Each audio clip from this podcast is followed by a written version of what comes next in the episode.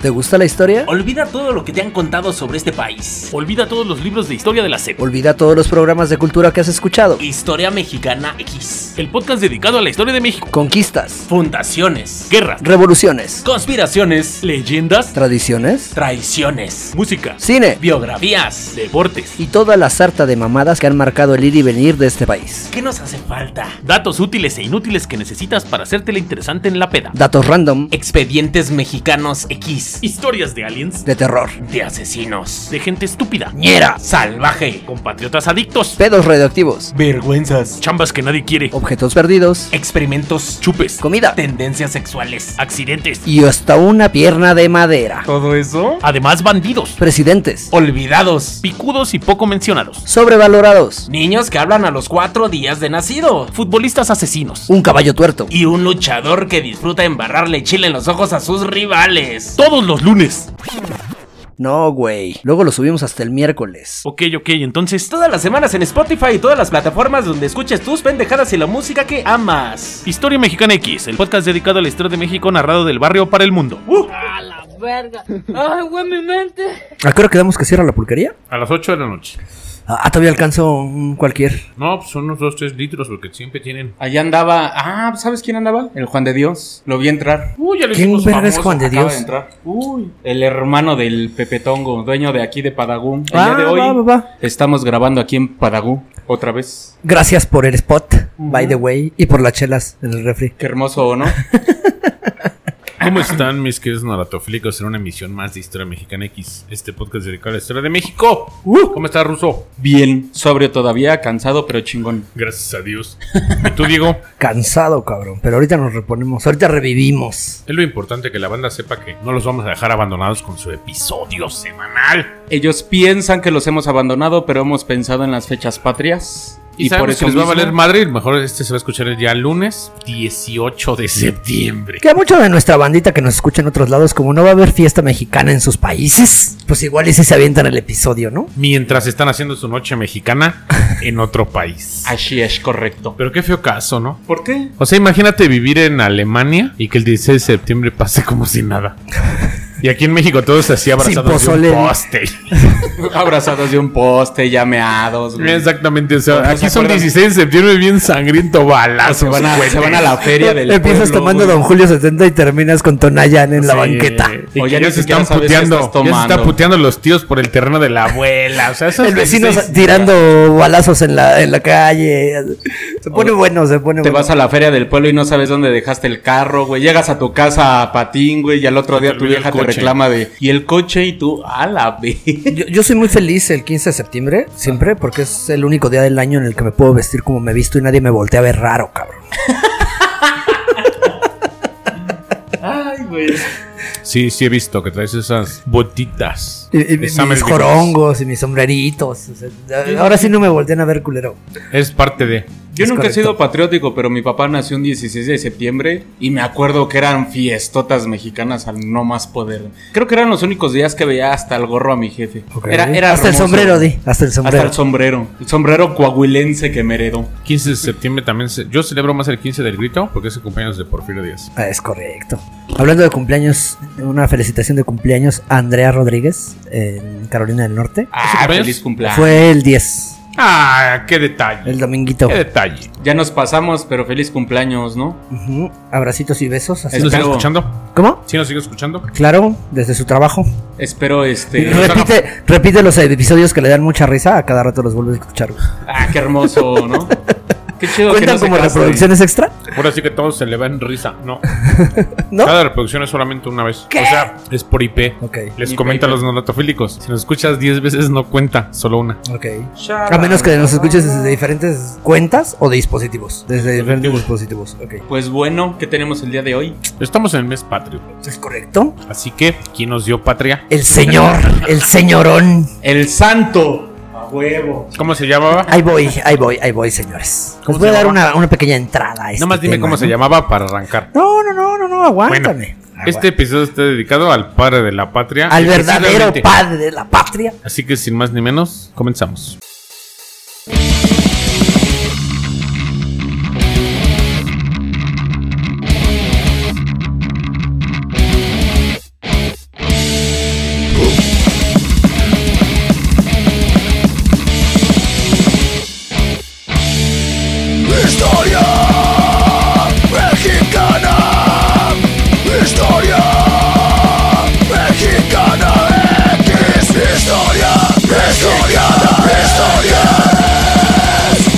En la historia de México, en el antes y después de la consumación como nación, hemos tenido muchos personajes cuyas acciones y vida fueron tan controversiales que nos han llevado a la pregunta de si resultan ser héroes o villanos.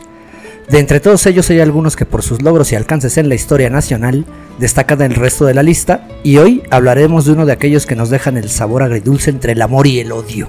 José Alfredo Jiménez. Digamos que podría ser un antihéroe de este cómic llamado México, ¿no? Ah, ya sé quién. Este Mauricio Garcés.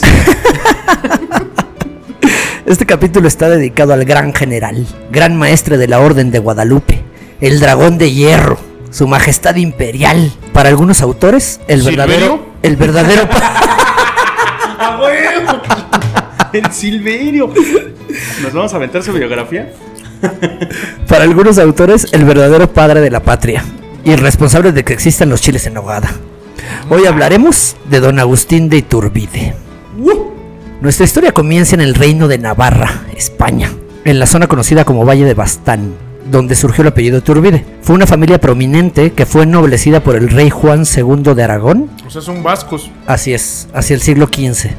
Martín de Iturbide era alcalde perpetuo del Valle de Bastán y la familia obtuvo altos oficios en las tierras vascas desde el mismo siglo XV. O sea, eran reyes. ¿Es correcto? En el siglo XVIII, don José de Iturbide y Álvarez de Ulate contrajo matrimonio con doña María Josefa de Arregui y Gastelu y fueron padres de varios hijos, entre ellos José Joaquín, que al crecer se trasladaría a la Nueva España para establecerse finalmente en la ciudad de Valladolid, hoy Morelia.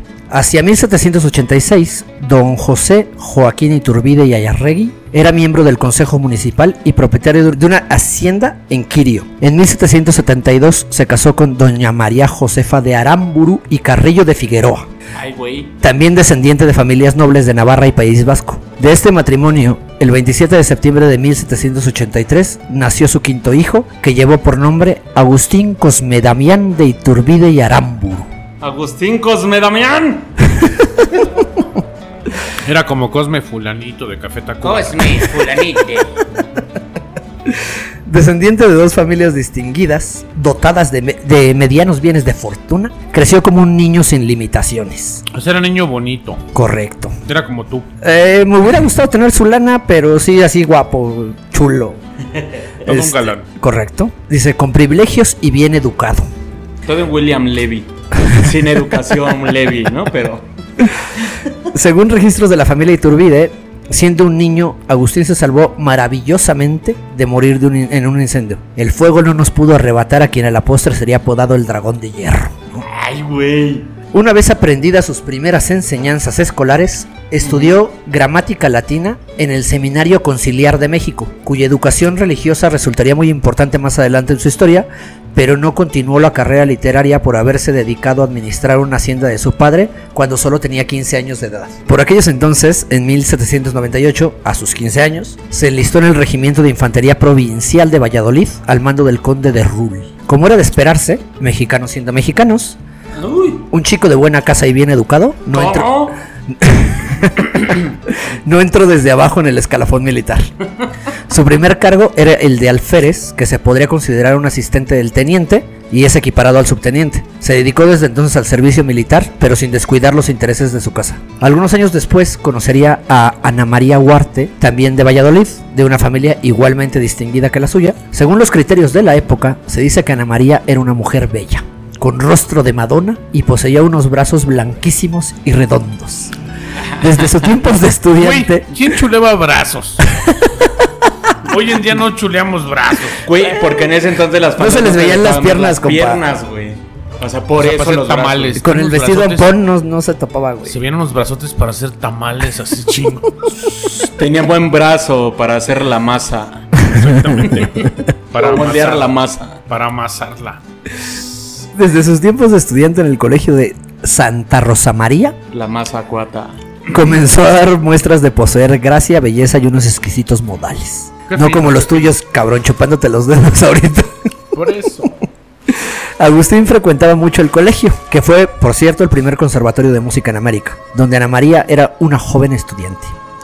Ahí nació el efímero noviazgo que culminó en matrimonio el 27 de febrero de 1805. El día de su boda, Ana María llevaba, vestido como, llevaba un vestido como princesa austriaca, llena de encajes blancos y peinada con caireles y con una dote de 100 mil pesotes. Lo que le, le- le permitió a la pareja comprar varias propiedades y aún guardar una buena parte del dinero. O sea, con 100 mil baros en O ese sea, entonces a- comprabas varias propiedades. Aparte ahorita, de guapa y educada, traía lana gordo. Eso es todo. ahorita con 100 mil baros, como con 30 te pones la pedota de tu vida. Lo demás pagas lo que debes. Pues que tomas, cabrón.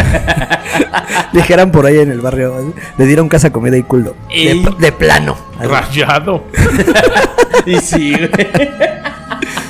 Al poco tiempo de su boda, en 1806, Agustín tuvo que salir a Jalapa, donde se, ejecutarían maniobras militares en presencia del virrey José de Iturrigaray. En 1808, Agustín regresó a Valladolid y utilizando 30 mil pesos de la dote de su padre, que le dio en su boda, compró la hacienda de Apeo en el pueblo de Marabatío. Ay, güey. Michoacán. Para ese mismo año, durante la crisis política de México, Iturbide simpatizó con el movi- movimiento golpista encabez- encabezado por Gabriel de Yermo y en 1809, con el grado de teniente, fue partícipe en la represión de la conjura de Valladolid, que encabezaron los, con- con los con- conspiradores José Mariano Michelena y José María García Obeso. ¿No será tu pariente? No, ya, ya dio a luz el gordo. Ya dio a luz. Oh, pues salucita, ¿no? Pues salud. Ay, Dios mío. Y ese milagro que ya estás tomando, gama. Oh, estate. Va a estar así.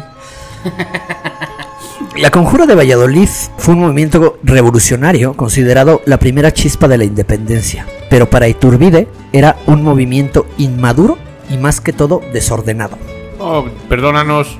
Y eso que era un chamaco, ¿eh? Eso que era un chamaco todavía. No, Dos trenzas. 1798 tenía 15 años. Tenía 25 años. Pues era un morro. Bueno, ya para esos entonces ya era todo un señor. en aquellos entonces. Todos los 25 que hacías.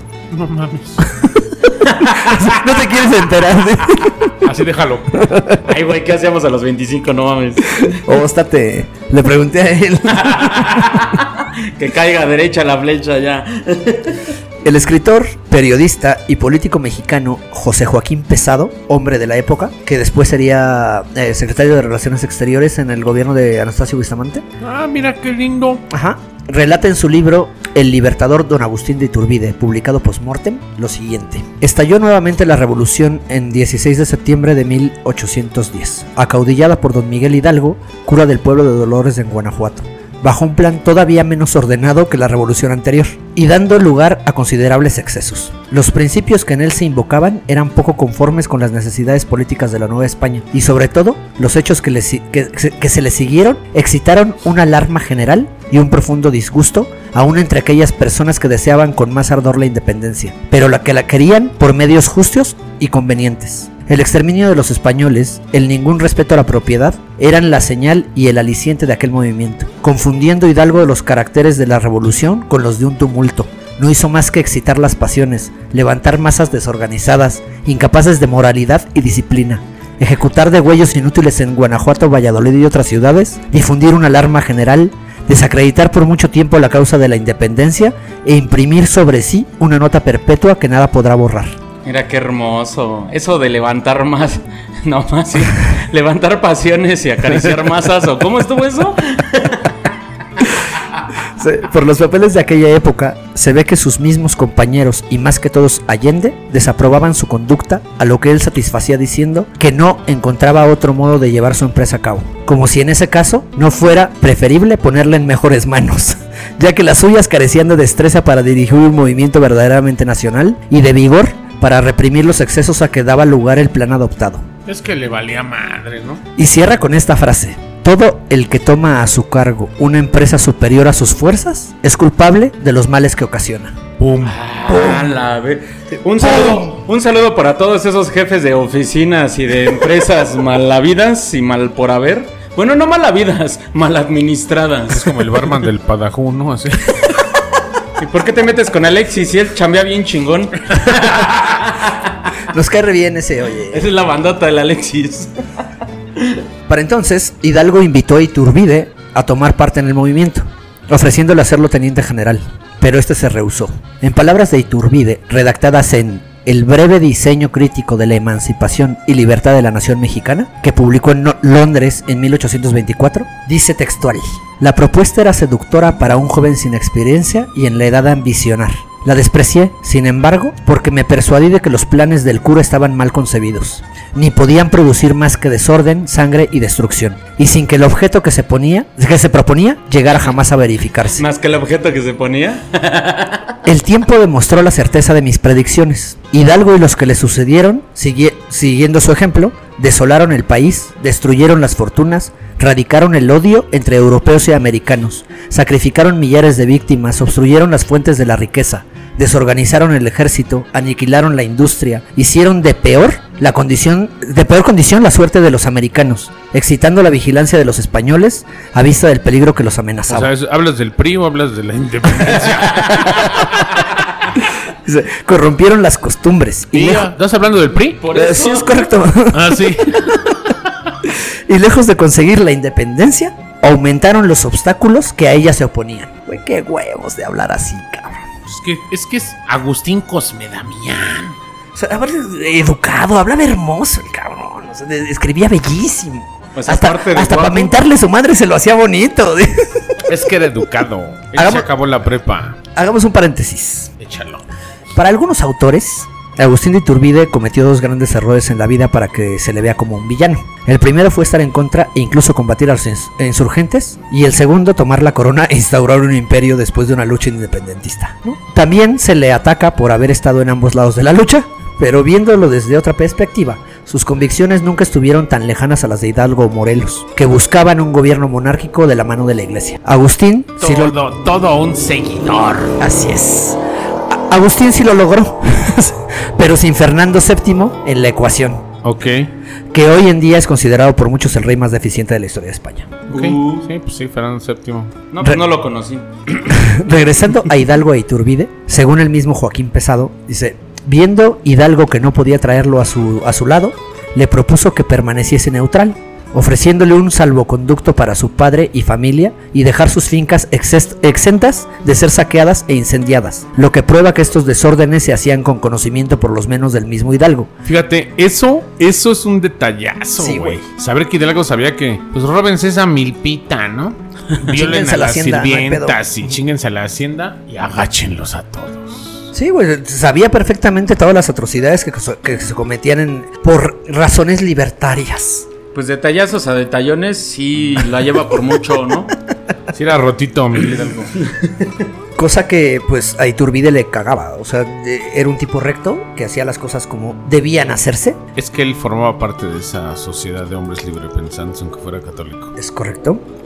Razón por la cual Iturbide volvió a, a declinar la oferta. Y cito de nuevo la publicación de Iturbide. Topa estas palabras, cabrón, ya pintando huevos así a diestra y siniestra. Échale. A ver, a ver, a ver, a ver. A ver. Siempre consideré criminal al indolente cobarde que en tiempo de convulsiones políticas se conserva apático espectador de los males que afligen a su sociedad. Hermoso. Acabas de describir a México, güey. En general. Sin tomar en ellos una parte para disminuir al menos los males de sus conciudadanos. Salí pues a campaña para servir a los mexicanos, al rey de España y a los españoles. Ay, güey. Salió a romperle su madre, papá. Pues es que oye, A diestra andas y haciendo, siniestra. andas haciendo tu desmadre nomás porque se te ocurrió. Porque hiciste un berrinchito. No, pero el pedo no. él- Porque les él- cayeron en la movida. Pero él no combatió machín. Hidalgo murió a los tres meses de empezar las broncas. Porque le cayeron en la movida. Porque hizo su berrinche. Porque ya lo tenía ¿Quién? en encargo. ¿Hidalgo? Es que Hidalgo al final, mira, de septiembre a febrero, ¿no? Lo capturan y en ya quedamos que en mayo le vuelan su madre, ¿no? Si haces lápiz, pues ya los que siguieron después Nicolás Bravo, todos los que estuvieron más metidos en la parte, en la parte de la, de la independencia, o esas cuatro etapas, Ujú. creo que al final el tiro ya este güey ya fue cuando no paró nunca de pugnar, pero yo no me como tu programa. No, no, no, dale, dale. dale. No, pues es que al final fue con Guerrero, ¿no? Así Pero es. síguele, síguele, síguele. Cuando Hidalgo se aproximaba a México con más de 80 mil hombres, ¿Un vive latino y medio? correcto, papi. Iturbide se hallaba en San, Pel- en San Felipe del Obraje con solo 34 hombres. San Felipe. ¿Dónde? San Felipe del Obraje, dice. San Felipe. Acompañado de este pequeño número, se unió por orden del virrey a la división de Torcuato Trujillo, en Ixtlahuaca y sus Estaban- hazañas. hoy en día se llama San Felipe del Progreso. Ándale. Ah, Porque del obraje del de progreso. Ah, mira nomás. Es lo mismo, se oye Sí. más nice. Y sus hazañas en la batalla del Monte de las Cruces le valieron la promoción a capitán de una compañía, pasando a servir en el sur a las órdenes del comandante de Tasco, García Río. Ok. Irónicamente, una enfermedad lo salvó de nuevo de la muerte. Ah, chinga. El clima de la zona lo enfermó y tuvo que regresar a la Ciudad de México a reponerse, mientras su jefe y el batallón cayeron en manos de Morelos. No mames, lo hubieran volado. o sea, un chorrillo lo libró. Un dengue, le dio un dengue así, una salmonelosis perrona por andar tragando echado a perder. O andaba curando el sarampión como buen recluta. Al recuperarse, Iturbide siguió ganando batallas y grados militares hasta llegar rápidamente a coronel del regimiento de Celaya. Ok. Se distinguió por su incansable. Ya habían tomado de nuevo Celaya. Recuerda que nada más tuvo poco tiempo Celaya Hidalgo, ¿no? O sea, la, revolución, la, la- la revuelta independentista tuvo poco Ganan tiempo. y la perdieron en En corto. cor- Porque estaba este güey al frente de. Es correcto. Oh, ¿Cómo se atan los cabos, bien perro? Se distinguió por su incansable y certera persecución de insurgentes, a quienes solía capturar y fusilar sin tregua. O sea, era como Darth Vader con los, rebel- con los rebeldes. Es así. correcto. Era como eh, eh, en la película de Bastardos en Gloria, Mm, Era como el. como el cazador de judíos. Ándale. ¿Cómo se llamaba ese comandante? Este, Hans Landa. Hans. Hans Landa. Que hablaba un italiano perfecto y un Y francés. un, y un alemán perfecto. y un- alemán. Habla todos los idiomas ese cabrón. O sea, siento paréntesis porque nos hace falta en este programa. Vi una serie de él que se Eh. llama El Consultor. Está Ah, en su Prime. Uy, está buenísima. Tiene una cara de loco que digo. Bueno, en, todos lados tiene una cara de loco, güey. Es la onda de ese hombre, güey. Es Christoph Waltz. Christopher Waltz. Se rifa bien duro. Total. Solía capturar y fusilar sin tregua a sus rivales. ¿Quién? Por eh, Iturbide. O Morelos. Por lo que fue muchas veces señalado, siendo que el bando contrario hacía exactamente lo mismo. Pues sí, pero es, es- Pero era el malo. Él Pues es que está bien, ¿no? Porque a final de cuentas, ¿para qué los dejas Es vivir? una guerra, cabrón. O sea, al, al final es una guerra. O sea, sí hay honor y sí hay muchas cosas. y duró brother, 13 pero- años, cabrón. ¿Cuántos? No, 11, 11 11. años. Ah, ah. 11 años duró esa guerra. En- entre- topa esto, güey. Esto es para cagarse así de. Para adentro y para arriba, güey. Eso. Para hacer ventosa con el ano. Pásame un cigarrito. Va. Para que salga bien, di. Qué pinche naco eres, Diego. Entre anécdotas que encontré sobre sus logros militares, hubo una que me hizo volar la cabeza. Se dice que en 1815, en el curso de sus campañas, acudió al socorro de Valladolid, cuando fue atacada por todo el ejército de Morelos, compuesto de varias, divisiones, la que llevaba el no- las que llevaban el nombre del mismo Morelos y las de Navarrete, Matamoros y otros jefes notables de la insurrección. Hasta el número de 19.050 hombres, con 30 piezas de artillería de varios calibres y un inmenso acopio de municiones. Verde. Morelos dio sus disposiciones de ataque rodeando la ciudad. Ok. Los 350 hombres de Iturbide, 350, Contra 19.050. es correcto, entraron en, la ciudad burlando la vigilancia y emprendiendo una acción de reconocimiento del campo enemigo por orden de sus superiores. Una vez adentro, Iturbide abandona la orden de reconocimiento y habiendo librado la infantería, atacó desprevenida a la caballería enemiga. Y cuando estaban por recibir apoyo de su propia caballería, rechazaron el ataque. En- entre el caos y la sorpresa, se enfilaron al campamento de Morelos. Teniendo que tomar una subida estrecha y difícil defendida por cañones. Estrecha defendida por camiones. Ok. En- entre Cañones, güey. Entre el fuego enemigo cayó la noche y la confusión y el desorden se expandió aún más al punto de haber estado cerca de tomar prisionero a Morelos, quien huyó de la batalla con su escolta. Al no lograr capturarlo, se retiró entre banderas, cañones y demás armamentos robados del campamento enemigo. No mames. Los insurgentes. No, güey espérate, la batalla. Los insurgentes, creyendo que los realistas permanecían entre ellos, comenzaron a dispararse entre ellos durante gran parte de la noche, haciéndose fuego unos a otros. ¿Cómo le llamarían ustedes al hombre que derrotó con 360 soldados al ejército de casi 20.000 hombres de Morelos que estaba acostumbrado siempre a vencer? No mames, esa es inteligencia, estrategia, determinación, Y convicción, huevos, educación y huevos. O sea, ¿cómo chingados? O sea, todavía rechazó el apoyo militar, güey. Dijo, no hay pedo, aquí yo te los pongo en su madre para que vean qué pedo. Por eso fue mi emperador, hijo de su... Iturbide describe con orgullo en sus textos sobre sus campañas lo siguiente. Siempre fui feliz en la guerra. La victoria fue compañera inseparable de las tropas que mandé. No perdí una acción. Batí a cuantos enemigos se me presentaron o encontré. Muchas veces con fuerzas inferiores, en proporción de 1 a 10 o hasta 20. Mandé en jefe sitios de puntos fortificados. Y de todos desalojé al enemigo y destruí aquellos asilos en que se, refugi- se refugiaba la discordia. No tuve otros contrarios que los que lo eran de la causa que yo defendía, ni más rivales que los que en lo sucesivo me trajo la envidia por mi buena suerte. O sea, o sea, qué huevos los tuyos, eh. Nuevos no creo que sean nuevos, pero. Guapo aparte de todo. Dice, y sonará mamón, ¿no? Pero sus palabras ni siquiera eran exageradas. Iturbide solo una vez tuvo que retirarse. Y esto, honrosamente, cuando en el año de 1815 atacó por orden de Llanos al el cerro de Góporo. Punto militar inaccesible y bien fortificado defendido por Ignacio López Rayón. Ok. Obedeciendo la orden que se le daba, manifestó hacer- haberse retirado porque el éxito era imposible con la fuerza y los recursos que tenía a su disposición. Fue la única batalla de la que se retiró. Todas las sea, antes de, antes de empezar dijo aquí no, porque va a valer madre. Bien analítico al final. Sí, güey. Y todavía fue a pedir perdón por no haber ganado la batalla. Uh, O sea, Ajá. estratega inteligente, ¿no? Es que leyó el Sun Tzu, el arte de la guerra. para estos entonces, Manuel Abad y Queipo, eh, religioso asturiano, obispo de Michoacán, quien también llevaba registro histórico de la época, había externado que la fama y las victorias de Iturbide podían ser más adelante fatales para la causa de España, y así fue. Al año siguiente obtuvo el mando de las provincias de Guanajuato y Valladolid y el ejército del norte. ok. O sea, era un Stark, ¿no? Carajo. Era Guardian in the North. Una un Karkstar. Era el Guardian in the North. Este, eh, algún exceso de severidad y algunas medidas violentas le trajeron problemas con diversas personas influyentes, las cuales dirigieron al virrey eh, fuertes acusaciones en su contra. El cura de Guanajuato, por ejemplo, Antonio Lavarrieta, acusó a Iturbide de haber destruido y monopolizado el comercio de la localidad y de detener los convoyes y acaparar la venta de lana, azúcar, aceite y cigarros. Oh, pues queríamos hacer business aparte de los madrazos, ¿no? Fingiendo- Somos buenos para los chingadazos y para los negocios. fingiendo expediciones del servicio real.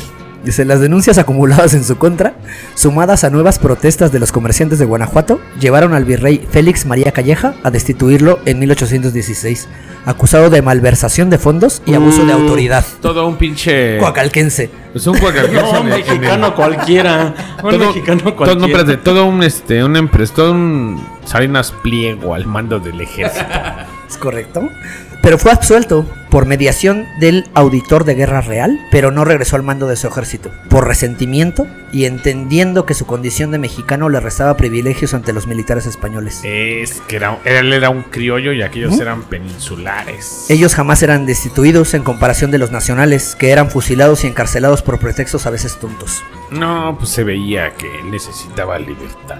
Se retiró a sus propiedades en Michoacán. Al año siguiente se estableció en la Ciudad de México, en donde estuvo inactivo por algunos años. Durante el tiempo en que se recluyó a la vida privada, retomó sus pensamientos libertarios que en anteriores ocasiones había manifestado. Y para 1820, después de retomar la actividad militar, era un Agustín diferente y paradójicamente retomó la lucha de Hidalgo, esta vez de forma bien organizada. Los siguientes pasos de su vida y el final de la misma preferimos no repetirlos ya que podemos encontrarnos en el episodio 1 y 2 de este podcast que hablan de la independencia y del imperio de Agustín I, pero el capítulo de hoy no termina aquí. Aún tenemos algunos datos antes de terminar, ¿no? 10 páginas más. Va, dale. Uy, pues perdón, va. Una disculpita. El 19 de julio de 1824, Iturbide fue fusilado en Padilla, Tamaulipas. Sus últimas palabras fueron, Mexicanos, en el acto mismo de mi muerte, os recomiendo el amor a la patria y observancia de nuestra santa religión. Ella es quien nos ha de conducir a la gloria. Muero por haber venido a ayudaros, y muero gustoso porque muero entre vosotros. Muero con honor, no como un traidor. No quedará a mis hijos y su posteridad esta mancha. No soy un traidor. Entonces aceptó que se le vendaran los ojos y de frente al pelotón de fusilamiento esperó la descarga. Tres balas alcanzaron a Agustín de Iturbide. Una en la parte izquierda de la frente, la que lo mató. otra en el costado izquierdo, entre la tercera y cuarta costilla, y otra que se alojó junto a su nariz en el lado derecho de su cara. El cuerpo de Agustín fue enterrado en la iglesia. Esa también lo mató. Lo mató dos veces. de- El cuerpo de Agustín eh, fue enterrado en la iglesia parroquial de Padilla, que no tenía ni techo, y estaba abandonada. Años más tarde su nombre se inscribió con letras de oro en la Cámara de Diputados, aunque tiempo después fue retirado por iniciativa del licenciado Antonio Díaz Soto y Gama. Uh, Uh. ¿y ese güey qué? Indiscutiblemente, la fatídica noticia del fusilamiento afectó a su familia y admiradores. Uno de ellos era el general Anastasio Bustamante, antiguo militar realista, quien se adhirió al plan de Iguala. Atormentado por la suerte de su amigo y paisano, al asumir la presidencia de México, ordenó que los restos del emperador fueran trasladados a la capital del país. Para darle curso legal, el 6 de agosto de 1838 emitió un decreto sobre la exhumación de sus huesos en Padilla. Los restos mortales de Iturbide fueron trasladados a la Ciudad de México y se inhumaron con honores en la capilla de San Felipe de Jesús en la Catedral Metropolitana, donde permanecen hasta ahora exhibidos en una urna de cristal. Ahí están. Fue voluntad de Anastasio Bustamante que a su muerte su corazón fuera enviado a la Catedral Metropolitana y depositado junto a los restos de su amigo Agustín de Iturbide. Así es. Qué pinche bonito, cabrón. Gacho. Y, y fíjate, ahí están a la vista y deberían estar en el monumento. No te comas mi programa. Échale, échale. Ah, justo era como de, de- de lo que viene. Es- Mejor síguete comiendo las papas y no el programa del Diego. Agustín de Iturbide, quien fuera responsable de la consumación de la independencia, es el único cuyos restos no se encuentran en la columna de la independencia como todos los demás. Su nombre, asociado con la bandera nacional, se conservó durante mucho tiempo en una estrofa de la letra original del himno nacional mexicano, escrito en 1854, pero se suprimió la estrofa en, 14 en 1943. Incongruentemente, el sable que utilizó Tur- Iturbide durante el desfile de entrada del ejército de Garante a la Ciudad de México se colocó en el Salón del Congreso junto con los nombres escritos en letras de oro de los insurgentes a los que había combatido. Ahí está. Pero es un traidor, ¿no? Y lo tienen ahí venerado. No recuerdo otro país en este momento que haya fusilado a sus héroes independentistas. Si no recordamos, también Guerrero fue fusilado. Pero en el caso de Iturbide, ha sido tratado como un villano y un traidor. Hace falta que digamos algo en este momento. Venga, venga, venga. México. México. pues sí. El poder y el alcance de sus relaciones políticas y religiosas era enorme. Durante su imperio formó la Orden Imperial de Guadalupe, de la que fuese gran maestre y era la, la condecoración más alta que concedía el Estado. Entre sus miembros destacados hay una larga lista de mexicanos y extranjeros en grandes puestos políticos, eclesiásticos y militares, incluso de diferentes bandos. Por mencionar algunos de los más notables, están sus hijos y nietos, reconocidos como príncipes de México, Juan O'Donoghue, que fue instruido por postmortem, Antonio López de Santana y Maximiliano de Habsburgo, quienes fueron gran maestre en la segunda y tercera etapa de esta orden, Anastasio Bustamante, Juan Nepomuceno, Al monte. Ajá. Y saltando fronteras, un tal Napoleón III, emperador francés, Isabel II, reina de España, Victoria I, reina de la Gran Bretaña. Cabrón estaba en otro nivel de poder. Las nuevas generaciones de historiadores están reivindicando la imagen de Agustín de Iturbide después de siglos de estar dañada. El historiador y escritor mexicano Pedro J. Fernández, autor del libro Agustín de Iturbide, el otro padre de la patria, Pero es que también reivindicó a mi Porfirio Díaz. es correcto, hermano. Dice que nuestro país tiene una enorme deuda con Iturbide, sobre todo porque consiguió la independencia ahorrando un baño de sangre gracias, a su habilidad política. Eh, Aparte de que les puso en su madre, calmó las cosas ya para que no se siguiera derramando sangre. O sea, sí hubo sangre, pero no tanta. Acatempan Con Guerrero. Eh, porque si no también se lo hubiera chingado. ¿Traía con qué? El mismísimo libertador de América, Simón Bolívar, le escribía cartas a Iturbide después de consumada la independencia. Entre ellas podemos encontrar textos como: El gobierno y el pueblo de Colombia han oído con placer inexplicable los triunfos de las armas que vuestra excelencia conduce a conquistar la independencia del pueblo mexicano. Vuestra excelencia, por una reacción portentosa, ha encendido la llama sagrada de la libertad que yacía bajo las cenizas del antiguo incendio que devoró este opulento imperio. Qué, qué hermoso escribían antes. güey. Todavía, pero no vamos a la escuela. Hay otro fragmento que me gustó de, de- de las cartas que dice, no me canso de admirar que un hombre tan común hiciese cosas tan extraordinarias. Bonaparte, Como le dijo bien pinche indio, pero rifado. Bonaparte estaba llamado a hacer cosas prodigiosas, pero Iturbide no. Y por lo mismo lo hizo mayor, mayor que Bonaparte. Esta relación con Bolívar... No, pero Bonaparte también no, no, no es asfaltoso. No, pues, güey, lo dijo Simón Bolívar. No, fui de este lado, no, de este lado, pero no mames, no. Si Napoleón era mi héroe. Esta relación con Bolívar pudo mantener vivo hasta hoy en día el linaje de Agustín de Iturbide, de quien se conoce hasta el último heredero vivo de su majestad imperial. A ver, échalos a todos. No, De hecho- espérate, yo no los quiero que me los eches. Platicaba el otro día con el Iscariote el Besucón, uno de nuestros fieles se- Como chinga. A ver, Ese a ver, güey. ¿qué dijo ese perro de mi programa pasado? que también tú no mames, que, que sin guion te, te da la vuelta en el tema de Hidalgo. Déjalo, déjalo. O sea, que, que se venga. Te voy a vetar, güey, del programa ya. Voy a- es más, voy a bloquear tu IP para que no nos escuches. Le- Les digo que hablaba con él sobre este tipo de personajes. Regresaré hablando del cómic llamado México, ¿no? Llegamos a la frase del personaje de Harvey Dent en la saga de Nolan de Batman, ¿Mm? que al parecer en México o mueres siendo un héroe o vives lo suficiente para convertirte en un villano. Pues eso le pasó a Porfirio Díaz. A muchos, cabrón. Como a él no. Eso le Ya pasó voy a a, llorar, hijo. Eso también le pasó a Cristian Castro, güey. A Raúl Velasco también. Fue a- algo así. Vamos a darle con qué pasó con la familia de Iturbide. Échale. Dale, dale. Primero hablemos de, de su descendencia directa. Tuvo 10 hijos, Era, era caliento. con la misma. Sí, con la misma. con diferentes mujeres, pero No, con no, la misma. con la misma mujer y con la misma. Con la misma los hizo. Sí, pues oye. El primero de Pues, ellos oye. fue Agustín Jerónimo, príncipe imperial de México, que luchó al lado del libertador Simón Bolívar y se convirtió en su edecán. Nunca se casó ni tuvo hijos. Ah, pues se lo andaba rostizando entonces. Hijos aceptados. Ahorita seguimos con eso. Ahorita seguimos con balazos al aire. Sabina de Iturbide, princesa mexicana, nunca se casó y tomó los hábitos de monja. Juana María de Iturbide, princesa mexicana, nunca se casó y tomó los hábitos de monja, haciéndose llamar hermana Margarita de Jesús, María y José. Mm. Princesa Josefa de Iturbide, nunca se casó. Fue amiga y dama de la corte de la emperatriz Carlota y fue la más longeva de sus hermanos, la última en morir. Ok.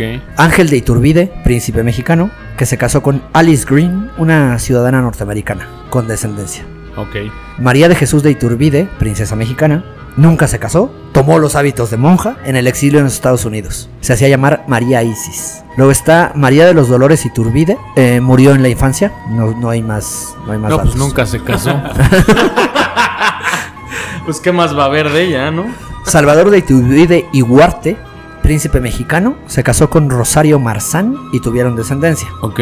Felipe de Iturbide, príncipe mexicano, fue el único entre sus hijos que nació siendo príncipe. O sea, ya era, su papá ya era emperador cuando nació. Yeah. O sea, los otros nacieron. Sí, los otros eran jodidos. Eran balazos de 1800. se casó en 1808.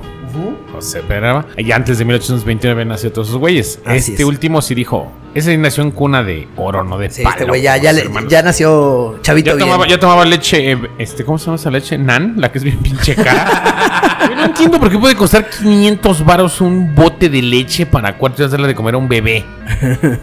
Perdónenme, pero es un gol que me aventé. Sí, güey, solito. No, no tengo hijos, no, solo No. son mis amigos que sufren y van a la tienda y dame un cigarro suelto y un pañal y un bote de leche. No, mames, pobrecitos. Se la llevó con el cambio a lo demás. Nos queda el último hijo, que fue Agustín Cosme de Iturbide. Eh, ya no conoció a su padre. Su madre estaba embarazada en el momento en que fue fusilado. Pues ahora sí que vamos a. Vamos, está bien. Nació en Nueva Orleans y fue militar. Nunca contrajo matrimonio. Chale, güey, está- se parecen a uno, ¿va? Aquí ya vemos tres ejemplos de los Cosmedamián de Iturbide, ¿no? Nada de matrimonio, hijo, porque pues, nos vamos a sacar el hábito de sacerdotes. ¿Por qué hace daño? Hace daño, ¿no? Eh, Sabiendo esto, a la muerte de Iturbide, el Congreso de México le dio autorización a su viuda Ana María Huarte y a sus hijos de marcharse a la Gran Colombia, donde serían bien recibidos. Ah, pues igual que en Francia los hijos de Porfirio Díaz Correcto. Porfirio Díaz. Pero no encontraron manera de trasladarse de inmediato, y con la premura de salir del país, se trasladaron a Estados Unidos. El Congreso le asignó a la familia una pensión anual de 8 mil pesos para subsistir, ¿no? En Nueva Orleans nació el último hijo, Agus- Agustín Cosme, y residieron después en Baltimore y finalmente en una pequeña casa en Georgetown, a las afueras de Washington. Finalmente Ana María y sus hijas Juana y María de Jesús se instalaron en Filadelfia, mientras sus hijos proseguían sus estudios en diversos lugares, en Europa ma- la mayor parte. Eh, pues fresitas, ¿no? Todo. Hacia 1847, el gobierno mexicano dejó de darle la pensión que le correspondía como esposa del fallecido, del fallecido emperador, por lo que su situación económica se tornó precaria. ¡Ah, qué culero! Sí, güey.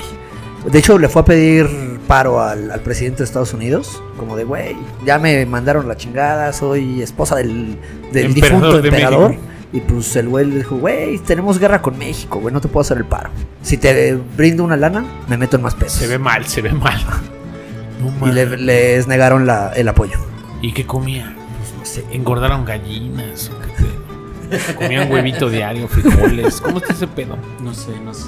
Ana María tuvo la desgracia de perder a dos más de sus hijas, Juana y María de Jesús. Sin embargo, tuvo la alegría de ver a su hijo Salvador contraer matrimonio con la distinguida mexicana Rosario Marzán. En cambio, nunca probó el matrimonio de su hijo Ángel con la estadounidense Alice Green. La noche del jueves 21 de marzo de 1861, a los 75 años de edad, Ana María Josefa Ramona de Huarte y Muñiz, viuda de Iturbide, fallecía de hidropecia en su residencia de la calle O Spruce sea, tenía en líquidos. Filadelfia. Era por el alcoholismo, ¿no? Yo creo, compita. Hidropecia te da por alcohólico. ¡Hora! ¿Qué es eso? Ya me preocupé. No sabía que nos daba algo si tomábamos mucho. Oíste, güey. No sabía que nos podía putear el hígado, tomar un chingo. ¿Nos putea el hígado? No mames. Yo, güey, ya me preocupé. Y le dan trago a su chela. Sí, le entrego un bacacho. Fue enterrada en la bóveda 9 del cementerio de la iglesia de San Juan Evangelista que ella adquirió en noviembre de 1849. Bajo una cruz, solo se grabó en ella AMH. ¡Ah, la verde! Agustín. Así de triste, güey. No, ella, Ana María Huarte, AMH. Pero está en Estados Unidos. No, no, no la repatriaron. no, en- no, el gobierno mexicano no permitía que volvieran a entrar al, al país. Si les retiraron el apoyo, menos los iban a dejar entrar, güey. Pasó, ¿no?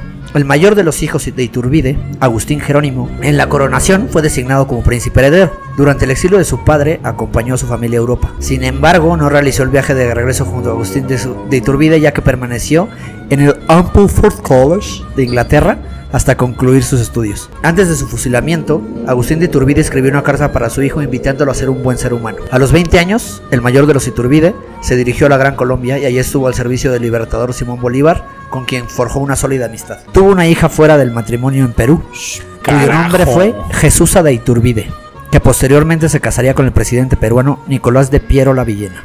Uh, Era. Ya la, la dinastía se estaba repartiendo chido. ahí. Había con queso, ¿no? En 1830 levantaron el veto para la familia y el jefe de la Casa Imperial regresó y trabajó como diplomático del gobierno. Espérate. Ha- Hacemos el, el- el- el regreso en el tiempo. Ajá. 1847 le retiraron la, el apoyo a la familia. 1830, son 17 años antes. O sea, el veto duró habían 7 dejado años. entrar. Ajá. 1821 a 1809. 1830, el 9 años estuvo fuera. Ajá. Y está regresando. Así es. Pero todavía Agustín papá. No, ya, eh, Agustín hijo. O sea, No, güey. 1860 todavía estaba vivo Agustín papá. Ah, cierto, cierto, cierto. Está cierto. regresando papi Agustín Cosme Damián de. Iturbide y Aramburu a México. Sí, sí, regresa y este güey trabaja como diplomático del gobierno en Estados Unidos e Inglaterra Así es. por sus relaciones con, con, Con la banda, extranjero. ¿no? Porque era fresita. Así sabía es. qué pedo. Murió en Nueva York en 1866. En su testamento designó a su sobrino Agustín de Iturbide y Green, hijo de su hermano Ángel, como heredero del trono. Ok. Justo el hijo de la gringa que su mamá no aceptaba. Ok. o sea, lo designó heredero al trono un sobrino porque él no tuvo descendencia. Así es. Sea, Agustín de Iturbide y Green nació en la Ciudad de México el 2 de abril de 1863. Fíjate. A los tres años ya era heredero al trono imperial de México. Sí, pero al final 1800 estaba pasando la, la, la batalla de Puebla, estaban las broncotas en México anteriores a, la llegada de Maximiliano Habsburgo a México. ¡Ay, qué lindo! Y ahí viene, compa. Justo ahí viene. Cuando el segundo imperio mexicano se conforma, pasó a la tutela del emperador Maximiliano. Porque él no tenía hijos. Así es. ¿Por qué? La intención del emperador No austrohúngaro. ¿Por qué no tenía hijos? Oh, que la. ¿Estoy comiendo el programa estoy, No, no, estoy- no, date, date, date, date. Porque tenía sífilis. Date, date, date. Estaba enfermo y no tenía hijos. podía y tener Carlota, hijos. no sabíamos si este güey no se le paraba chido o Carlota la tenía rabiosa.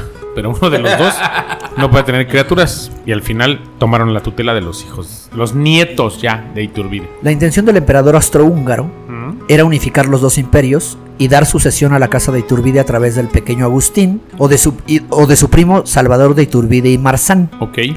La decisión de Maximiliano atendía en parte a su carencia de descendientes. Para su tutelaje y educación se llamó a la corte a Josefa de Iturbide y Huarte, hija de Agustín. Ajá. Ya estaba grande la ñora. Así es. Solo a estos tres miembros de la casa de Itu- de Iturbide se les permitió vivir en México y recibieron el título de príncipes. Todos los demás siguieron desterrados. Ok.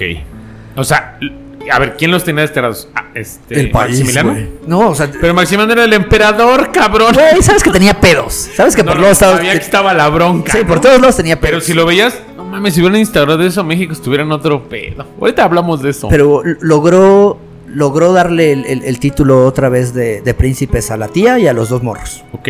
Este, bueno, mientras Salvador, chico, el, el chiquito, Nieto. fue, fue enviado a Europa a estudiar. Ah, Agustincito de Iturbide y Green permaneció junto a los emperadores y a su tía, quienes se encargaron de su educación. lo pusieron chingón. Te vas a ir al Tec de Monterrey, hijo, porque tú vas a ser el rey de México. Salvador Agustín Francisco de Paula de Iturbide y Marzán fue enviado a París. Chale, ¿por qué no me llamo así, güey? O sea, o sea, me llamo Carlos Gamaliel.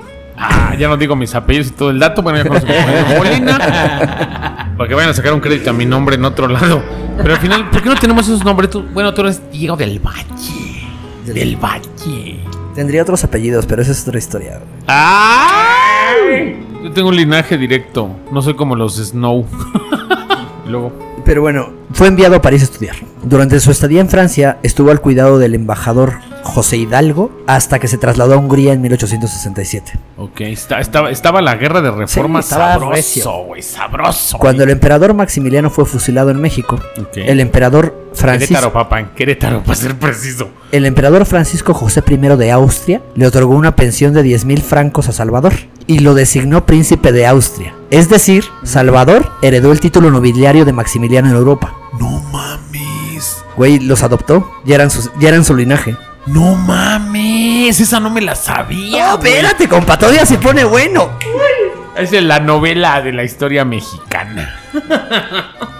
Salvador permaneció el resto de su vida en Europa, se casó con la baronesa Gisela Micos y llegó a formar parte del ejército del sumo pontífice. Murió en La Guardia 1895 y está sepultado en Venecia. Se llama la Guardia Suiza, para ser Correcto. precisos. Tuvo una hija, María Josefa Sofía de Turbide y Micos. Nació en el, en el Imperio Austrohúngaro el 29 de febrero de Güey, 1872. esos esos güeyes no conocían es, Marabatío, güey, su pueblo de su papá, güey. Esos güeyes nacieron Ya, dándose una vida europea y unos vestidos Güey, se lo estás diciendo mucha bandita que nos escucha que ya no nació aquí, güey. No seas culero. Por eso, güey, o sea, al final, pues esos güeyes ya no sabían que era México, güey. Solo decían, mi papá es emperador de una tierra que está pasando el charco, que se matan todos contra todos por el poder. es correcto. Ok. Dice, pasó gran parte de su juventud en Venecia, donde tuvo una vida modesta y religiosa. Se casó en 1908 con Johann Nepomuk Tunkel von Aschbund de Hohenstadt. What the fuck? De su matrimonio tuvo dos hijas, quienes fueron registradas con el apellido Tunkel Iturbide. Cuando Johann muere en 1915, contrajo segundas nupcias con Charles de Carrier en 1923, Francés. matrimonio del cual no hubo descendencia. Al finalizar la Segunda Guerra Mundial, María Josefa y su esposo fueron encarcelados por el gobierno comunista rumano. Hijo de su- Aunque eran avanzados de edad, se les acusaba de ser, de ser monárquicos. Oh, perdóname, chingado, por ser fino, perro. por Ah. tener pedigrí, maldito. Raro entre, entre presos comunistas, ¿no? Dice. O sea, ¿qué, cul- qué Espérate. culpa tiene el niño, güey? Ambos, Diría. fa- ambos fallecieron de forma no esclarecida en 1949. Qué pinche madre. Muy probablemente asesinados. Sí, pues sí. O sea, ¿qué culpa tiene el niño de haber nacido en cuna de oro, güey? O sea, al final. El heredero de la casa de Iturbide pasó a ser su único nieto. Ahí viene todo el desmadre, ¿no? Ok, ok, ok. Hijo de la baronesa María Gisela Tungel von Auschen und Hohenstadt y su segundo marido, el conde Gustav von Gotzen. O sea, ya pura pinche nobleza, güey. Ajá. En los años posteriores a la Segunda Guerra Mundial, la familia se instaló en América del Sur y von Gotzen murió en 1956 en Caracas. Tres años más tarde, en Montevideo, la madre de este heredero, que ahorita vamos a decir su nombre, se casa con otro cabrón que se llama Otavio de la Porta.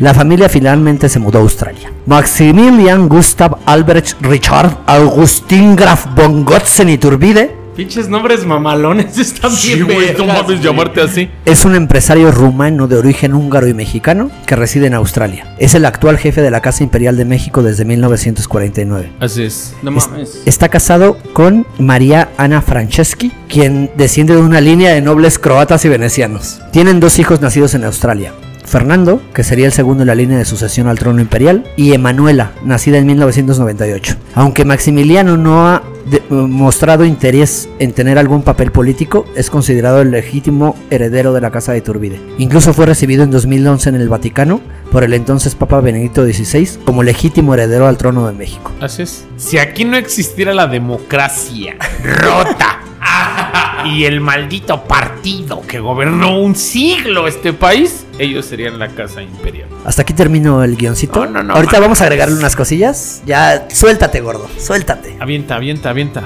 Suéltate, suéltate. Es que al final es un sentimiento de. Me queda claro que vamos a, vamos a hacerlo como un punto de vista histórico, pero todos los países que tienen rey están chidos. Porque el rey ya es rico, güey, que se va a robar. Así es. Pues el sí. rey ya, ya no le importa acaparar para su familia lo que se pueda chingar. Ya tiene papeles y todo. Exactamente. Y, Y, le- tiene o- y al final buscan el desarrollo de su territorio, güey.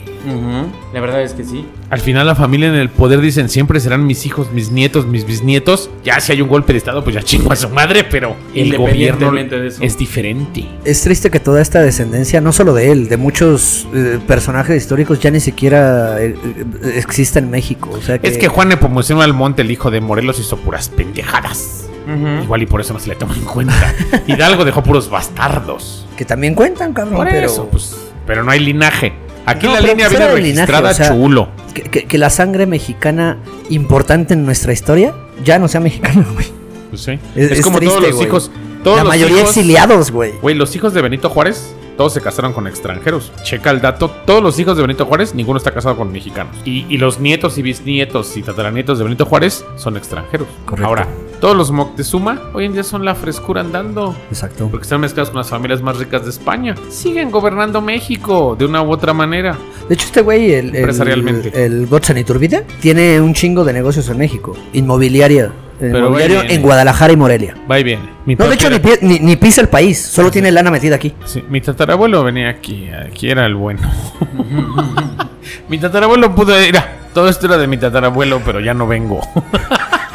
Encontré por ahí una noticia de hace unos años Ah. de unos grupos de Facebook que querían restaurar la monarquía en México, güey. Estaba cagado de risa con los comentarios. Yo también hubiera votado a su favor. Pues estaría bien mamón, güey. Lo apoyamos y nos toca un título, Diego. ¿Apoyamos a Maximilian Gustav Albert Richard Agustín Graf von Gotzen Iturbide? ¿O qué Para pedo? que sea rey. de imagínate, güey. Estás en la secundaria pasando lista. Una plana de tu nombre, güey. No mames. Deja tú la plana. Están pasando lista, ¿no? Diego del Valle, Gamel Molina, Adán Garza. De repente dicen el Gustav. Sin moverse, ese güey ya cacheteó a todo el salón, güey. Con su nombre completo, güey. Cabrón, güey. Pero está chido tener nombres de abolengo. Y, y está chido que hayan mantenido, a pesar de los. de- de- también su linaje de, de- de otros países y eso que hayan mantenido el apellido hasta la fecha. Es que al final de ahí viene. Es producto. De, es, eso sí que es juguito de ese chile. Pues sí. Es juguito de Pero chipotle. se, se hace mucho en, la, en las casas ricas, ¿no? Ah, Mantener pues, carajo. el apellido aunque sea de, de- de la mujer de la casa. Sí, pero al final ese sí. güey, el linaje viene de él. O sea, me queda claro que él ahí era el bueno. Los demás eran condes Así y eran es. aristócratas. Pero él era emperador. Pero exactamente, o sea, ese es el linaje más fino que tiene ese perro. Si mi abuela hubiera mantenido las riquezas de mi bisabuela o hubiera sido A hombre, todos nos ha pasado lo mismo, ¿eh? mi apellido hubiera sido Germán, güey. Te voy a decir algo de un libro que leí hace mucho tiempo. Ok. Te voy a decir algo. Caca. Ahora que dijiste del Ya, prosigue. hu- hubiera, Ah, viene en el libro Cielito Lindo, ok. que es una novela histórica mexicana. Dice, hubiera, como decía mi madre, tiempo perfecto del verbo pendejo. Deja de decir hubiera. Oh, chulada. El de hubiera sí existe. El hubiera. Acabas de educarme con un El dato. hubiera. Ya me pusiste nostálgico con tu programa, Diego. del- Güey, yo, neta, cuando, cuando estaba escribiendo este pedo, tenía la piel chinita, güey, y te tra- traía coraje de. O sea, De de no ese sentimiento justicia, agridulce. Ajá. Que no tienes una justicia de un güey, dices, ok, es un linaje, ok, es una república, pero todo lo que logró ese hombre, quizás sus hijos, nietos, bisnietos están, pendejos. ¿Estamos de acuerdo? Es correcto. No voy a, no voy a, a decir esa familia tiene que estar en el poder, no es el caso, seamos honestos. Pero lo que él logró es para que él tuviera un lugar en la historia digno y no como lo tienen marcado. Así es. Pregúntale a cualquier hijo de vecina quiénes son los padres de la independencia en México y nadie sabe que fue él. Mi intención el día de hoy era poner mi pequeño granito de arena en la reivindicación del nombre de este cabrón en este No país. mames, si lo lograste, maldito. Te puedo dar un, un- un aplauso en la espalda y decir, lo poquito que hace este programa a nivel nacional e internacional es darle un lugar a un hombre que podemos ir a ver a su tumba y sacarnos una foto. De hecho, voy el domingo, me doy una vuelta el domingo, lo merece. Ir el domingo a sacarnos una fotito y decir, aquí están los restos del hombre por el cual se le puede llamar México a este país. Incluso uh, El verdadero padre de la patria. Exactamente. varias que- del- de, las cosas donde, donde saqué, sobre todo los, los fragmentos más pegados a su historia en vida, que son ya los fragmentos literales de, de- de lo que él opinaba y tal, eh, lo saqué de un libro publicado en 1827 creo. Más, lo publicaron en 1840. Ah, mi- 1847 más bien. Este, Obeso, este libro lo, publicó Obeso. Este, este libro lo tengo ahí en, en PDF, pues si a alguien le interesa. Está cortito, son 80 páginas muy pequeñas, Ok. pero si a alguien le interesa está poca madre. Relata literal todo, toda la vida de Iturbide desde un punto de vista fuera del villano. O sea, Neutro, porque- real. ¿no? Neutro, güey, objetivo. Una biografía no, no sentimentalista al Así es. resultado. Y, y- y de alguien que, que lo vio en vida todavía, o sea, que no fue un güey que habló de él post-mortem. O sea, Que básicamente pasa mucho eso, ¿no? así es. Mucha gente no conoce. Es como, por ejemplo, hace unos datos. Hace unos años veía un dato. Realmente nadie sabe cómo fue Hidalgo. Nadie tiene la certeza de su. De hecho, ni, de hecho, ¿no? ni la imagen. También justo saliendo en este tema, este se, se- se dice que la, que la imagen esta que tenemos del padre Hidalgo fue de un cura austriaco que llegó en tiempos de, de, de Iturbide como, como emperador. Y que dijeron, este güey podría ser, píntenlo así, cabrón. O también hablan de su primo. O de un cura que estaba verdaderamente en la iglesia y no él. Así es. O O sea, sea, al final la historia ahí hace de las suyas y tratas de crear un mito para darle identidad a un pueblo recién formado. Así es. Y eso es lo difícil en este país. En todos los países sucede. Hay Así que es. buscar siempre un, un mito del cual colgarte. Ah, pero los este hombre- aztecas lo hicieron, lo platicamos en, en- en programas anteriores, con Tlacaelel y Moctezuma y Wilcamina, crearon el, el- el mito de la- del águila en la serpiente. Y de eso le dieron identidad a un pueblo. Que ellos venían de los dioses y eran muertos. Ya no que tragaban víboras y nopales. Pero esa- esa- ese mito nos daba, nos daba identidad. Lo mismo el mito de Hidalgo. Lo mismo el mito de Juárez. Incluso este cabrón tiene, tiene mucho que ver con la conformación de nuestra bandera como la conocemos. Claro. O sea, hay muchas cosas que, que ya no hablé de este güey porque es clavarnos en mil, en cantidad de información que neta no, no terminaríamos el día de hoy de Sí, hablar de tuvo este mucho güey. que ver en ese dato. No, no terminaríamos de, de hablar de él y al, menos espero que, que- que este poquito de, de historia que aventamos hoy le sirva para lavar Que la un banda le poquito, busque, ¿no? lavar un diga- poquito la, la idea de este cabrón. Y Es que la banda le busque, güey, que se clave, que nos ponga datos. Hay mucha banda que está conformando información en redes, que nos escriben en Facebook, que nos mandan mensajes vía Instagram. Esa banda se clave a buscarle más a Cosmedamián. Que, se, que aprendan a ser autodidactas, porque desgraciadamente eh, todas las redes sociales y todo el internet que tenemos sirve para pura pendejada, ¿no? Como nosotros. Pero sirve también para informarse. Hay muchísima información, libros que no puedes comprar, pero se encuentran en Así internet es. por más que le busques.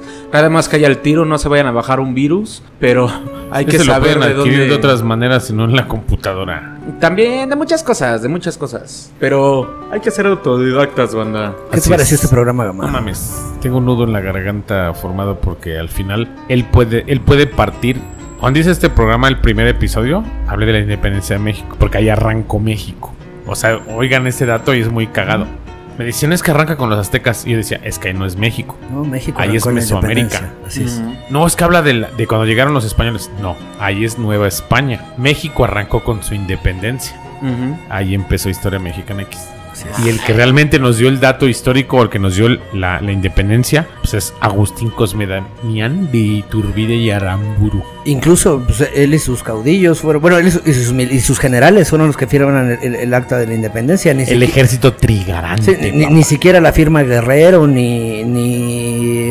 Guadalupe Victoria. O sea, No, ese era el primer presidente de México, pero no fue en ese Por, momento. por ahí eh, leí una crítica también en, en el desarrollo de este capítulo que decía que me disculpen eh, Guadalupe Victoria y Vicente Guerrero, pero esos cabrones estaban escondidos en la sierra cuando llegó Iturbide a salvar la independencia. Pum. Pues sí. Sutilmente. Guerrero se había abrazado con él en el abrazo de Acatempan. Sí, yo pero ya le estaban no temblando las piernitas, güey. Ya le estaban temblando las piernitas No fue un este abrazo lo con pudo haber amor. hecho. Siento que eran, eran, ya chingas a tu madre, ya plácate, ya le firmo yo, ya escóndete. Ya la Y el guerrero viene escondido. Y y fíjate que toda la banda de Guerrero es muy, muy patriótica en ese aspecto, ¿no? De que Guerrero fue el, el que estuvo al final de la independencia. Fue el último perro que quedó haciendo revueltillas coloniales, güey. Porque la, la real, el real ejército poderoso fue de 1811 a 1815 con Morelos. Correcto. Acabándose Morelos ya fueron revueltas muy menores. Pero güey, ¿quién venció a Nicolás Morelos? Bravo. Con 360 hombres. Sí, pues Agustín Cosme Damián. Desgraciadamente, desde la primaria crecemos con la idea de que Miguel Hidalgo fue el padre de la patria. Ah, Y- pues, Porque quería la libertad, ¿no? Querían restaurar la corona. Porque Sí, le convenía en business, ¿no? Corralejo, Corralejo se tenía que vender un chingo en ese tiempo. ¿Qué te El pareció el episodio, gordito? Aprendemos algo nuevo cada día. La neta, más que una frustración, creo que sí debemos de aprender lo que de verdad, de verdad es la historia para no repetirla y no seguirla cagando, ¿no? O sea, Pero es tener que esa idea de Para eso estamos condenados, güey, para estarla cagando consecutivamente. México. En nuestra afamada sección, Eh, los comentarios del episodio anterior, A ver, venga. Juvenal López. Diego, mándale foto de la botella a Pedrito para que la suba. Hablan del, Del. Sí, Alejo, ah, ya, la ya- ya se le había mandado. Oye, me pinche Pedrito, ¿por qué no has subido esas fotos? Este, sí las tengo, carnal. Em, al ratito se las vuelvo a mandar para que las suba. Va, va. Dice Víctor Aguirre C. Excelente programa, siempre tan divertido y educativo. Eh, Como toda la vida. Como, no estamos como los de la CEP, estamos mejores. Actualmente más. Karen Vela. Es divertido aprender con ustedes mientras trabajo. Oye, A qué ver, chido. espérame, ¿no? espérame, espérame. Creo que la conozco. Sí. Ah, saluditos, Karen. Besitos. Hasta donde andes, aquí en Villadi. Alejandro García Marín. Ojalá hubieran hecho esto cuando estaba en la secundaria, pero ahorita en la universidad me divierto y chingo. A mis amigos con sus capítulos son los mejores y un saludo desde Torreón. No Abrazos, Ah, no, compita. es que- Dice, no hay insulto. Qué lindo. Un Y saludo por a los último tenemos a I76R2KPBBBZK. Chido, muy bueno. Saludos desde Toluca. Ok. Ese de Torreón creo que ya lo ha escuchado si nos escucha, pero ¿qué pasó vecino, ex vecino? Escríbenos, escríbenos en, en- en- en las redes, compita. Si quieres acá un mensajito personal y platicamos y compartimos cosas. Está, está chingón. Y toda la banda que está compartiendo en los comentarios de la semana aquí al final nos dan su punto de vista de... También mucha bandita se ha agregado últimamente al, al grupo de Face. Está chingón. Ahí compartan cosas chidas. O sea, eh, sus comentarios o algún tema que les interese. Igual y por ahí sale un, un episodio chido, ¿no? Claro, Nada político, por favor. Pues también, también. También, propongan lo que se les atraviese y ya vamos viendo. No, ¿Qué no, por proponemos favor. en este Yo no quiero saber qué se les atraviesa. ¿Van a mandar saludos o qué? Pues fíjate que yo un saludo a todos los narratofílicos que nos escuchan. Es que hacen un chingo, varios y variados. Este, a ver, espérame, tenía unos aquí anotados. El primero, un saludo a Ariana, que nos escucha también en Estados Unidos. Ariana Grande. No, Ariana Chica. Ariana Ah. Puello. Este, un saludo a nuestro Josh Navarro, que es el nuevo patrocinador de la cámara que va a grabar próximamente unos videitos nuestros. Saludazo, Gra- muchísimas gracias, gracias. por aportarlo, gordo. Por tu culpa ya nos van a ver. Ya nos van a ver beber y comer. Este, ¿quién más? Eh, ah, últimamente la bandita que ha estado como al pendiente en las redes. Saludos a Filadelfia, Juan Otero. ok, ese Juan Otero anda bien meneado. Desde Fila- Filadelfia, Pensilvania. A Salvador Verdugo de Los Cabos, Baja California. Ok. a Lily Presley de Tijuana. José Barrera de Escondido, California. Este, y pues hasta ahorita. Pues es Don esos. Chepe, güey. Pues ese es Don Chepe, güey, no mames. Ah, pues dilo así bonito para que nadie sepa que todos los programas los saludas, güey. Ah, es que Don Chepe, besos, Mira, el cabrón, ruso. hasta donde estés. Güey, se lo va a llevar al gabacho al ruso. Sí, Algo le prometió. ¿Le va a poner güey. casa o qué? Lo aprecio porque son desde los primeros. Le va a construir su casa como un castor. Muy bien. Con puros palos. muy bien.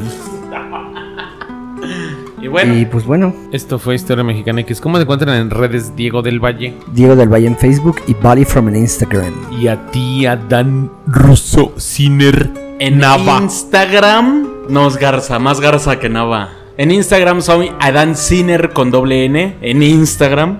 Y en Facebook como el ruso con doble S. Yo soy Gamaliel Molina y en todas las redes estoy como Gamaliel Mol. Esto fue Historia Mexicana X. Besos en el Imperial.